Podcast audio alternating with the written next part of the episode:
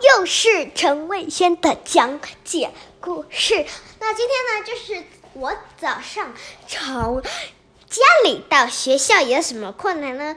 第一个，七点起床；第二个呢，七点起床了之后，在我去学校的时候呢，去从门口到教室要走四十分钟。那所以呢，走到四十分钟的时候，进到教室的时候，我们先把书包打开来，喝个水，然后就来抄联络簿。抄完联络簿的时候呢，就可以立即的把它交过去。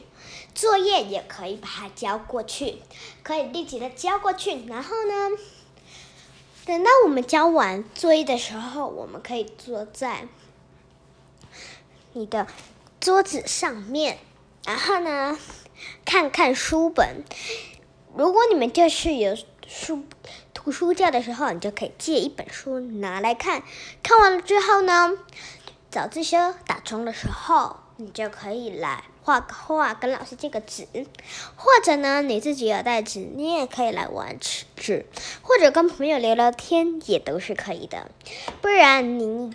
早自修的时候也可以跟我一样，像这样子，喝个水。喝口水的时候，你闲闲没事做，你也可以跟朋友聊天。那如果你还是闲闲没事做的话，你就可以跟老师聊天。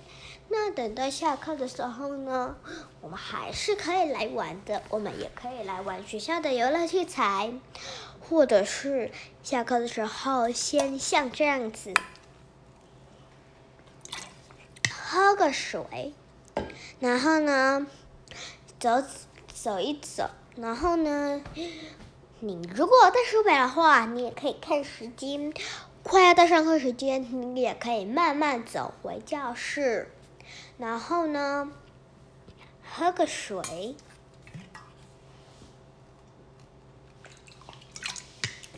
喝完水了之后，刚好就打钟了，那我们也继续上课。上课的期间，我来说说违反规则的东西。首先，第一个步骤不能跟同学玩；第二个步骤不能在上课吃东西。这个我想大家一定都知道了。那如果是喝水的状态，像这样子，那是当然可以的。那如果你也想要做一些好事的话，你可以说：“老师，举手问了，举手问老师说，老师，我可不可以去上个厕所？这也是一个很好的理由。但如果你说，老师，我可不可以去上厕所？但你是去外面玩的话，老师一定不会让你去玩的。但如果你你觉得很好的话，你一定可以来。”玩一个游戏就是呢，不要太远了。先先把音乐放下来。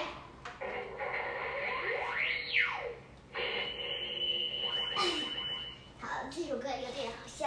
然后呢，就可以继续跳舞了。那你是在空旷的地方，不空旷的地方都是还是可以的。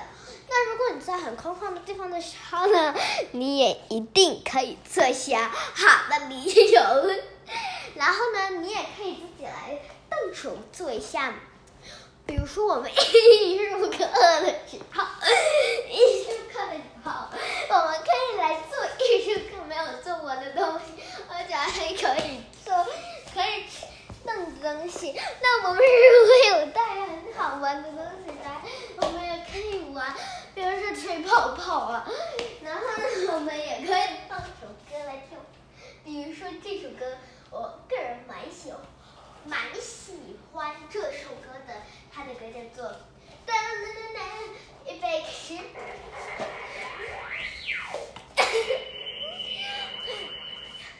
时间快到了。这个新闻报道就是一个非常好的有理由。如果大家喜欢我们这个的话，请订阅跟分享，按赞，拜拜。